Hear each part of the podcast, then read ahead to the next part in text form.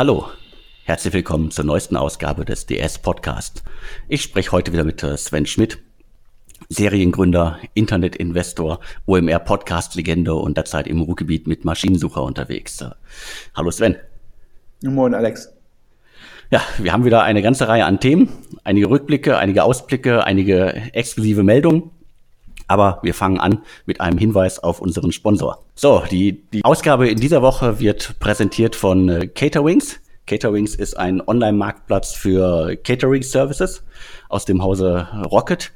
Und das Unternehmen aus Berlin möchte in diesem Podcast, äh, was sie hiermit tun, ihr Produkt äh, Staff-Lunches äh, bewerben. Also es geht um Mittagessen ein bis fünfmal die Woche für das gesamte Unternehmen. Das Unternehmen sagt, es ist das perfekte Mittel, um Mitarbeiter äh, glücklich zu machen und ähm, erfolgreiche Mitarbeiter sind ein erfolgreiches Startup. Und Caterwings kümmert sich um die komplette Abwicklung. Und äh, wer Interesse an diesem tollen Angebot hat, einfach an team at caterwings.de schreiben das war's für die äh, für den Anfang hier und an der Mitte und am Ende des Podcasts gibt's noch mal kurze Hinweise auf Caterwings. Aber wir machen direkt weiter mit dem ersten Thema. Ja, wobei ich mir den Kommentar nicht verkneifen kann, was ja schon spannend ist. In äh, Rocket Internet macht ja selbstverständlich als börsennotierte Firma die Quartalsberichte. Es gibt doch immer aber auch diese Capital Markets Days, ähm, wo der Rocket-Vorstand ein detaillierteres Update gibt. Und da ist vor kurzem auch Caterwings erwähnt worden, indem man gesagt hat, man will im Bereich B2B-Catering stärker investieren. Und ähm, das ist eines der Fokusprojekte. Und ich glaube, da ist die Logik, was man mit Delivery Hero im B2C-Bereich mit aufgebaut hat, oder zumindest war man da sehr erfolgreich mit dem Investment, das will man da duplizieren. Äh, das wäre Anmerkung Nummer eins. Also bei Rocket auf jeden Fall eins der Projekte, wo der Fokus drauf liegt. Und ähm, Punkt zwei, ähm, ich finde den Spot eigentlich ganz sinnvoll, weil ich auch immer glaube, dass gemeinsame Mittagessen von Teams, ja, zum einen von Mitarbeitern natürlich geschätzt werden und zum anderen auch dafür sorgen, dass die Kommunikation zwischen den einzelnen Abteilungen verbessert wird. Daher auf jeden Fall inhaltlich auch sinnvoll. Genau, dem gibt's äh, nichts hinzuzufügen. Danke an unseren Sponsor. Und wir starten mit dem ersten Thema. Es ist ein bisschen untergegangen äh, in, in der äh, Startup- und Digitalszene. Äh, General Atlantic ist bei Power Cloud äh, eingestiegen. Ein Unternehmen, das wahrscheinlich die wenigsten bisher auf dem Schirm hatten. Es ist ein Cloud-Software-Anbieter für die Energiewirtschaft. Und äh, die, die Pressemitteilung zum Einstieg, die war relativ langweilig geschrieben, vereinbaren strategische Partnerschaft und so weiter. Also äh, abseits von jeglichem Bullshit-Bingo total langweilig. Aber sozusagen, wie äh, einige Fachmagazine aus der Energiewirtschaft und auch die FAZ herausgefunden haben, und auch uns äh, anonym äh, über unseren stille Postbriefkasten mitgeteilt worden ist. Das Investment lag wohl im dreistelligen Millionenbereich und General Atlantic soll sich 45 Prozent am Unternehmen gesichert haben. 2012 gegründet und ich finde, äh, diese Meldung hat einfach äh, nochmal äh, mehr, mehr Leser, mehr Hörer verdient. Das Unternehmen hat mehr Aufmerksamkeit verdient, weil General Atlantic steigt ja nicht jeden Tag irgendwo ein. Ja, ich glaube, ähm, ein Investment für General Atlantic ist auf jeden Fall ein super Signaling. Wenn man in den Bundesanzeiger guckt, sieht man auch, ähm, dass die Firma 2017 bereits nach Steuern ungefähr oder mindestens dreieinhalb Millionen Euro Gewinn gemacht hat. Das heißt, der EBIT wird mindestens fünf Millionen Euro gewesen sein. Wenn man bedenkt, dass das Modell natürlich, äh, ja, ich, man kann ja so ein bisschen äh, Enterprise-Software in der Cloud ähm, für ja im Endeffekt ähm, Energieversorger oder halt im Endeffekt äh, generell Versorgungsunternehmen. Ich glaube hier ähm, die Techline ist, die moderne Power Cloud Plattform wurde speziell für Versorgungsunternehmen entwickelt. Power Cloud enthält digitale Prozesse für den Vertrieb, die Abwicklung und die Abrechnung von Commodity und Non-Commodity Produkten. Ich glaube, da geht es halt darum, ähm, ja, was dann im Endeffekt für ja, Energiethemen sind. Auf, auf jeden Fall, ähm, wenn so eine Firma einmal ins Wachsen kommt und einmal profitabel ist, da sind natürlich die weiteren Verkäufe, ja, ist natürlich klar, die Grenzkosten sind dann ja im Softwaregeschäft ja so gering und das macht natürlich auch diese ganzen ja, Software as a Service Anbieter, Software äh, für Firmen so lukrativ und natürlich auch so attraktiv für Investoren. Und ähm, General Atlantic hat da jetzt 45 Prozent äh, meines Erachtens primär erworben. Das heißt, da wurde kaum in die Firma investiert, sondern da wurden primär Anteile erworben. Ich glaube, es gab vorher ein, eine lokale Firma, die da Investor war. Ich glaube, die ist von General Atlantic rausgekauft worden. Und ähm, also dementsprechend primär ein Secondary, denn Power Cloud braucht ja auch das Geld jetzt nicht mehr, um zu wachsen, sondern wachsen kann man wahrscheinlich auch sehr, sehr gut aus den existierenden Cashflows heraus. Ähm, und der, der Gründer ähm, Marco, Marco Beicht, CEO, ähm, was glaube ich auch nicht viele wissen, der hat ähm, im Endeffekt mit so einer Art Angel Holding, will ich sie mal nennen, MBB Technologies Company, ja, kurz für Marco Beicht Beteiligungen. Ähm, da sind auch noch andere. Ich glaube, wir hatten mal geguckt. In Summe, glaube ich, neben der Power Cloud zehn Investments, von denen, glaube ich, schon zwei gab es schon Exit bei meinem Traumauto und IntelliShop. Aber er hat noch acht aktive Investments daneben. Das heißt also sehr umtriebig und das, obwohl er, glaube ich, jetzt in Berlin ja niemand ist, über den jetzt irgendwie täglich geredet wird. Das zeigt auch mal wieder, ähm, ja, dass man da auch außerhalb von Berlin sehr, sehr erfolgreiche Firmen bauen kann. Deutschland ist föderal aufgebaut und äh, auch in anderen Städten außerhalb der Start-up-Hochburgen kann man erfolgreich Unternehmen gründen, Hidden Champions aufbauen und sozusagen die Szene mit äh, großen Meldungen überraschen. Übrigens äh, war ähm, als Banker war da drauf ähm, Altium, ja, die ja auch nicht antreten, wenn es um das kleine Geld geht.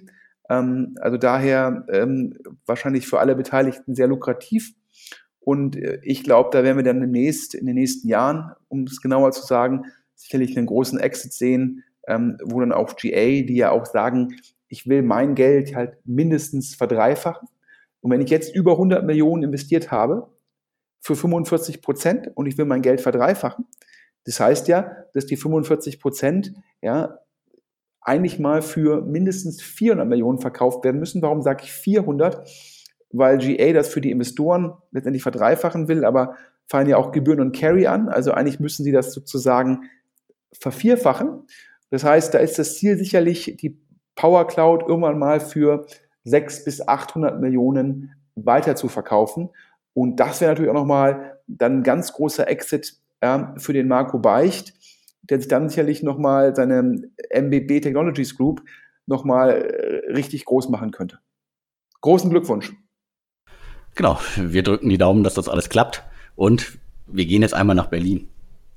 Es gab in Berlin einen Exit, äh, Wine in Black, ein äh, Weinshop, der 2011 von äh, äh, unter anderem von Project A und ähm, einigen Gründerteams äh, und äh, diversen Angels angeschoben worden ist. Und da gab es einen Exit an einen Weinimporteur mit Sitz in Stockholm. Äh, viele Details zum Exit gibt es nicht. Was, was sozusagen auf den ersten Blick für mich schon mal äh, dafür spricht, dass es irgendwie äh, kein phänomenaler, grandioser Exit war. Noch dazu kommt, äh, Wine in Black, das wurde mir vor, glaube ich, gefühlt fast vor anderthalb oder zwei Jahren äh, mal äh, zugesteckt, suchte schon länger einen Käufer. Und ähm, jemand, der die Unterlagen damals gesehen hat, sagte mir, das war sozusagen so ungefähr zum Investmentpreis damals bis Ende 2016 sind, glaube ich, äh, so rund 10 äh, Millionen in, äh, in Wine in Black geflossen. Die haben aber auch schon ordentlich Verluste angehäuft in, in ähnlicher Höhe. Und zu, zuletzt gab es irgendwie im Handelsregister ein paar Bewegungen rund um Wine in Black. Wahrscheinlich oder vielleicht hat da noch mal jemand äh, ein bisschen Geld hin, hin und her geschoben, um das Ganze sozusagen für den Verkauf äh, bis zum Verkauf zu bringen. So sieht es für mich zumindest aus. Ja, also ich glaube, ich muss dich erstmal so ein bisschen korrigieren. Ähm, äh, wenn ich mich richtig erinnere, äh, war ja mal Vicampo und, glaube ich, Wine and Black eine Firma und ich glaube ursprünglich mal von Passion Capital und E-Ventures aufgebaut. Und ich glaube, Project A war dann einfach nur Investor. Das heißt, es ist also nicht aus Project A heraus entstanden und Project A war auch nicht Erstinvestor. Und irgendwann hat, glaube ich, die Firmen, glaube ich, getrennt und Wine and Black hatte das Konzept im Endeffekt eher als ähm, ja, Wein-Shopping-Club. Das heißt, man hat da immer sozusagen Flaschen zugeschickt bekommen, so ein bisschen subskribiert und dann kam man was zugeschickt. In der Zwischenzeit ist es auch ein, ein klassischer Weinshop, als klassischer E-Commerce-Handel. Mein Verständnis ist, dass die Differenzierung ist, dass letztendlich Wine in Black eher teure Weine verkauft und ich glaube, für letztes Jahr sind der Presse genannt worden, eine Million verkaufte Flaschen, ja, zu so einem Verkaufspreis von irgendwie mit Versand und Mehrwertsteuer von irgendwie 15 Euro pro Flasche. Das heißt, wir können jetzt wahrscheinlich ja ohne Mehrwertsteuer und ohne Versandkosten ja wahrscheinlich von 12, 13 Millionen Euro Umsatz ausgehen. Und äh, mein Verständnis vom Markt ist es, auch wenn ich mir den Käufer anschaue, ähm, dass es darauf wahrscheinlich einen maximalen, ein einfaches Multiple gegeben hat. Das heißt also ein Kaufpreis wahrscheinlich auch von 10 bis 12 Millionen. Und das Spannende ist es, das entspricht auch ungefähr dem, was bisher in Wine and Black reingeflossen ist. Also sprich, da scheinen mir in Summe 12 Millionen Euro investiert worden zu sein.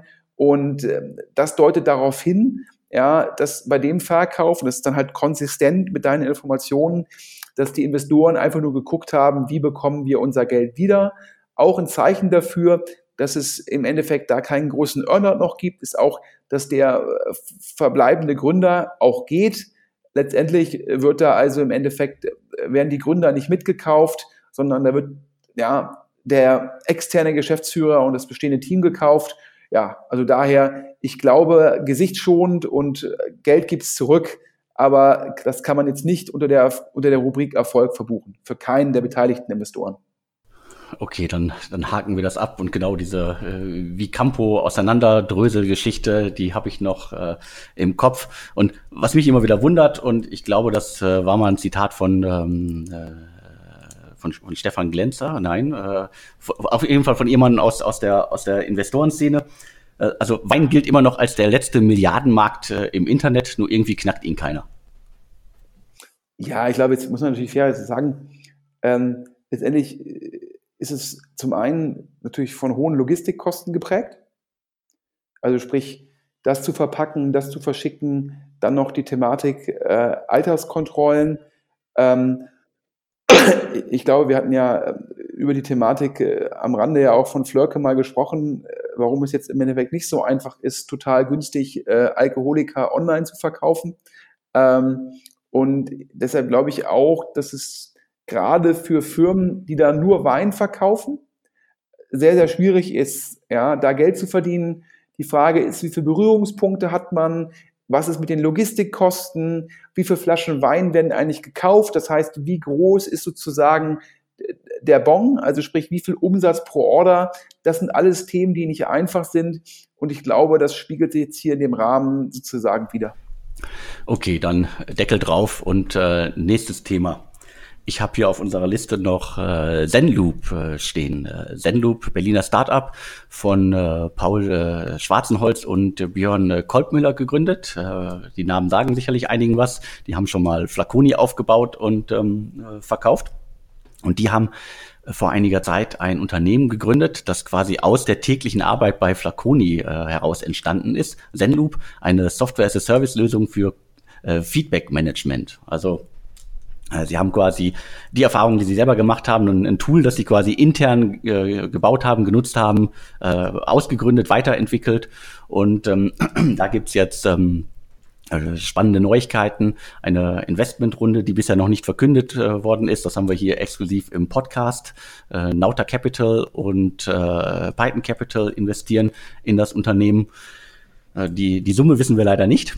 Aber es ist auf jeden Fall eine gute Nachricht und äh, da auch noch die äh, von uns liebevoll genannte Berliner Angel Mafia in das Unternehmen investiert, scheint es da gerade zu laufen.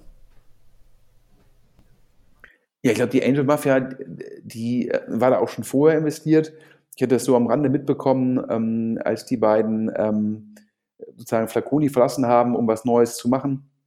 Ja, äh, da hieß es dann halt, dass die üblichen Verdächtigen da jetzt die Angel-Runde machen sicherlich jetzt ein gutes Zeichen, wenn da mit Nauta und Python ähm, wieder zwei ausländische Investoren investieren.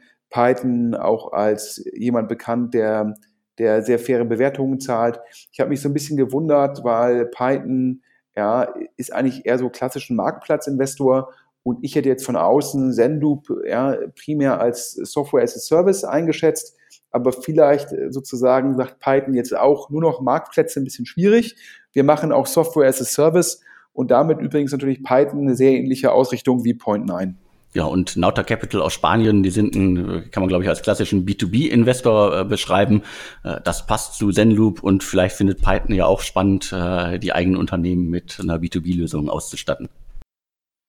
Ja, ich glaube, so, so groß ist das Portfolio von Python jetzt nicht, dass sich, dass sich das deshalb lohnt. Aber ich glaube halt schon, du musst halt gucken als Investor, wie viele Marktplatzthemen sozusagen gibt es. Das ist dann natürlich auch schon ein sehr enger Markt in der Zwischenzeit.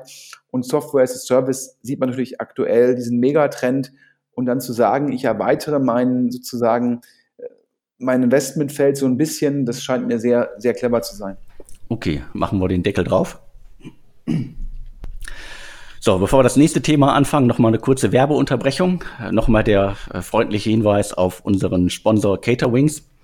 Das äh, Berliner Startup, das in fünf Märkten aktiv ist, zur B2B Food Group gehört ähm, möchte, dass ihr eure Mitarbeiter in euren Startups, in euren Unternehmen mit äh, Mittagessen versorgt. Äh, Caterwings besorgt das alles. Ihr könnt die ganze Abwicklung über die machen. Schreibt an team at caterwings.de. Ja, und Caterwings, glaube ich, äh, C-A-T-E-R-W-I-N-G-S. So, dann machen wir weiter mit dem nächsten Thema. Ich habe hier Ifora auf unserer Liste stehen. Ifora haben, glaube ich, die wenigsten bisher gehört. Ein noch recht junges Startup, das sich so quasi der Bullshit-Bingo pitcht, um äh, Data-Sharing, eine Data-Sharing- und KI-Plattform, die äh, den Einzelhandel stark für den Wettbewerb mit großen Online-Playern machen will. Also das muss man erstmal sich auf der Zunge zergehen lassen. Worum es dann genau geht, erklären wir später noch. Und die exklusive Neuigkeit zum Unternehmen, Capnemic aus Köln hat in Alfora investiert. Die halten jetzt mal direkt 27 Prozent am Unternehmen. Und auch Matthias äh, Rochus, das ist der Gründer von Foxy Deal. Der hat, glaube ich, vor zwei oder drei Jahren damit einen Exit hingelegt, ist auch bei der Runde dabei. Und ja, klingt, klingt auf jeden Fall nach einem Unternehmen, das äh, abseits von Bullshit-Bingo vielleicht was bewegen kann. Ja, ich muss natürlich zuerst sagen, äh, Düsseldorfer Firma. Ähm, da geht mir natürlich ein Herz auf. Ähm, Startup in Düsseldorf mit Venture Capital finanziert, immer eine gute Sache. Ähm, und dann sozusagen noch äh, das Geld aus der verbotenen Stadt bekommen, in Anführungsstrichen, also aus, aus Köln von, von Capnemic. Capnemic, die sich ja jetzt auch sehr, sehr erfolgreich letztendlich auf, ich sag mal, Software as a Service, B2B-Software, Deep Tech fokussiert haben. Ähm, und ja, haben damit Alfora scheinbar, scheinbar Großes vor. Ich musste aber genauso wie du grinsen, als wir die Webseite angeschaut hat, denn ähm, Daten sind das neue Öl. Wir haben die Raffinerie. Ähm, ich muss sagen, äh, die, äh, die Bullshit-Bingo-Texte auf der Homepage, wie auch die gesamte Homepage, glaube ich, die können so noch ein bisschen überarbeitet werden. Jetzt wahrscheinlich mit der Millionensumme von Capnemic ähm, kann man da auch jemanden einstellen, der das jetzt so ein bisschen ähm, runder formuliert. Ja, das, das wäre eine gute Sache. Ähm, Jetzt haben sie ja Kohle, jetzt können sie es machen. Und äh, Summe und so weiter können wir leider nicht zu sagen, aber zumindest den Einstieg von Capnemic bei iFora können wir exklusiv hier verkünden. Um nochmal darauf einzugehen, worum es geht, ich glaube, das eine ist, ähm, was Sie hier als dynamisches Preismanagement für alle Vertriebskanäle sozusagen beschreiben. Ähm, das ist letztendlich, ja, ich glaube, das kennen natürlich auch viele Händler, die jetzt schon auf Amazon oder auf eBay aktiv sind halt äh, ja softwaregeschützte Tools, um den optimalen Preis zu ermitteln. Also sozusagen, ja, was habe ich für einen Deckungsbeitrag, was habe ich im Endeffekt ähm, für eine Absatzmenge, um dann halt den, den gesamten Deckungsbeitrag zu optimieren. Und ähm, dann geht's hier auch nochmal letztendlich ähm, um die Thematik, das nennen die hier Intelligent Stock Automation. Ähm, wie optimiere ich im Endeffekt sozusagen die, die wahren Thematiken und da geht es um Bedarfsprognosen, da geht es, was heißt das für die Supply Chain, um halt zu gucken, nach dem Motto, ich verkaufe halt aktuell so und so viel, kann ich dann auch vorhersagen, wie viel ich nachbestellen muss und so weiter. Ähm, ich muss jetzt fairerweise sagen, ich kenne den Markt jetzt nicht so gut, aber ich glaube, da gibt es auch Konkurrenzsoftware. Aber Capnemic äh, ist, glaube ich, aktuell schon relativ ähm, ja, selektiv unterwegs. Das heißt, die werden sich sicherlich genau angeschaut haben, was halt Alfora besser macht als die Konkurrenz und ähm, in jedem Fall ein sehr, sehr spannendes Investment. Wir machen weiter mit dem nächsten Thema und äh, wir müssen mal ein Update äh, zum boomenden E-Scooter-Segment machen. Äh, Lukas Gadowski hm, hat ja auf der, äh, äh auf der DLD äh, in, äh, in München sich erstmals öffentlich gezeigt und äh, über sein äh, Projekt Flash gesprochen. Inhaltlich gab es da jetzt keine besonderen äh, Anknüpfungspunkte, die man hier erwähnen müsste, aber sozusagen äh, es, es tut sich langsam was. Das Unternehmen wird sichtbar und wir haben sowohl Neuigkeiten zu Flash, also das äh, E-Scooter-Startup von äh, Lukas Gradowski, als auch zu Tier Mobility, das ist das E-Scooter-Startup unter anderem von Laurenz Leuschner. Und ich übergebe jetzt an dich, Sven. Ja, ich glaube, ähm, Target Global war ja ähm, Sponsor der DLD und da hat einer der General Partner im Rahmen einer Panel-Diskussion auch Lukas Gradowski ähm, interviewt, sozusagen. Ähm, und Target ist ja, glaube ich, der Hauptgeldgeber in der 50, 55 Millionen Runde, ähm, die es halt Lukas erlaubt, sicherlich äh, sehr, sehr aggressiv äh, vorzugehen, sehr viele Scooter zu bestellen. Das hatten wir ja auch schon mal exklusiv verkündet. Ich muss auch sagen, wir hatten ja auch schon mal gesprochen über das, dass der Lukas immer noch parallel sehr, sehr erfolgreich. Ich glaube, Angel trifft es gar nicht. Wenn man 4 Millionen Euro in die Schoko-App investiert, ist man, glaube ich, nicht nur Angel, sondern ist man ein richtiger Investor. Und äh, ich sag mal, er scheint irgendwie tagsüber äh, bei GoFlash zu arbeiten, nachts noch Investments zu machen. Und ähm, ich glaube, man konnte auch auf dem, bei dem DLD-Panel sehen, dass ähm, er, glaube ich, aktuell aufgrund der vielen Arbeit nicht so richtig schläft. Also da natürlich auch nochmal Respekt, dass man trotz des ganzen Delivery Hero Geldes nochmal sozusagen jetzt äh, wahrscheinlich irgendwie, äh, der Tag von Lukas hat wahrscheinlich aktuell volle 24 Stunden. Er, er sah so ein bisschen müde aus auf dem Panel, aber auch nicht verwunderlich, wenn man äh, ja, eine globale Expansion plant und noch parallel Investor ist. Ähm, was gibt's da für Neuigkeiten? Ähm, es war ja lange Zeit immer die Frage, was ist eigentlich mit dem Team ähm, von Lukas Kodowski und, und GoFlash? Und ich glaube, das heißt jetzt nur noch Flash. Ähm, und da war die Geschichte immer, dass auch der Lukas versucht hätte, das Team, ähm, was da für Bosch sozusagen ähm, die die E-Roller aufgebaut hat, sozusagen anzuheuern. Die haben es dann ja mit dem Lawrence Leuchter zusammengetan und Lukas Radowski, und das können wir hier exklusiv verkünden, der hat übernommen äh, Sakura, Sakura geschrieben S-A-C-O-O-R-A, ein Berliner Startup, auch im Bereich, ursprünglich gestartet im Bereich Fahrräder und, und, und E-Scooter, in Berlin gestartet mit einer Fahrradlösung. Die sind Ende letzten Jahres von Lukas Radowski übernommen worden. Und ähm, der, die beiden Gründer ähm, verantworten jetzt bei Flash das sozusagen ähm, den Bereich Produkt.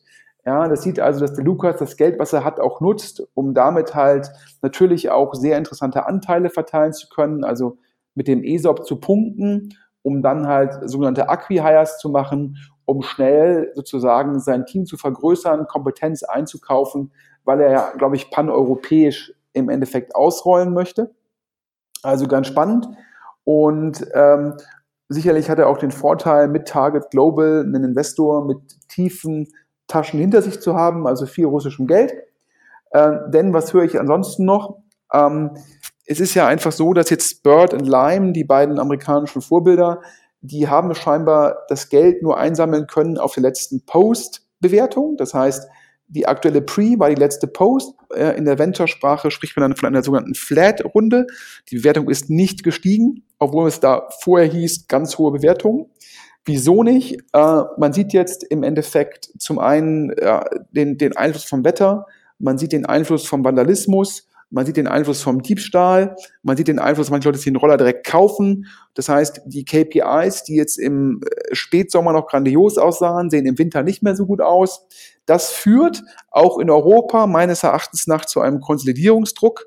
Und äh, der Flurfunk in Berlin sagt, dass Voi, das ist skandinavischer Anbieter von Boilderton finanziert, würde verhandeln mit dem, mit Tier Mobility, da haben wir eben schon drüber gesprochen, das ist das Startup von Lawrence Leuschner, äh, finanziert von äh, unter anderem Point9 und auch Northzone. Und die beiden Firmen würden über einen Merger verhandeln. Und der Flurfunk sagt, wenn das klappen sollte, aber man ist sich nicht mehr sicher, ob es klappt, könnte auch daran liegen, dass ursprünglich Lightspeed, ein großer amerikanischer Investor, hatte wohl gesagt, wenn ihr beiden zusammengeht, dann investiere ich in euch. Ähm, und da ist es nicht mehr klar, ob Lightspeed die Meinung geändert hat. Das heißt, bisher ist der Merger nicht ganz vollzogen. Dass Startups zusammengehen, das ist auch immer eine große Herausforderung von wegen die Cap-Table, wie kommen die Gründer miteinander klar. Das ist, ja, man wächst und parallel verhandelt man über einen Merger. Das ist so ein bisschen wie eine Hüft-OP, während man auch noch eine Herz-OP macht.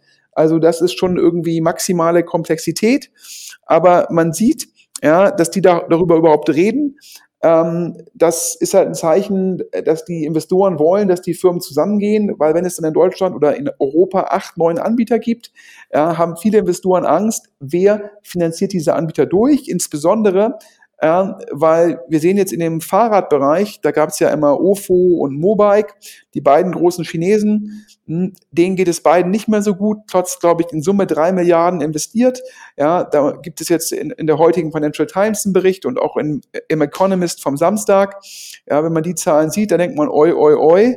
Ja, und ich glaube, die Herausforderungen, ja, Überangebot, zu viele Anbieter, ja, ruinöser Preiswettkampf, ja, all die Probleme, die man im Fahrradmarkt sieht, treffen auch im gewissen Rahmen auf den E-Scooter-Markt zu. Und daher machen natürlich sozusagen ja, potenzielle Merger durchaus Sinn. Ja, kann ich verstehen. Also das erscheint mir auch sehr sinnvoll, wenn da ein, zwei oder sogar drei äh, sich äh, zusammentun, um da wirklich irgendwie eine, eine, große Einheit zu bilden und dann auch irgendwie viel schneller mit noch mehr Geld ja dann auch äh, das äh, Unternehmen auszurollen zu können. Was ich ganz spannend finde zu Flash, also Lukas Skadowski, ähm, äh, noch eine weitere Personalie, die, glaube ich, bisher nicht im großen Stil bekannt war. Äh, Christian Angele, den werden einige noch kennen. Der hat ursprünglich mal Imedo aufgebaut. Ich glaube, das war auch von Lukas mal finanziert. War später dann auch bei, bei, äh, bei Team Europe aktiv. Der ist jetzt Head of Talent bei Flash, aber das nur am Rande.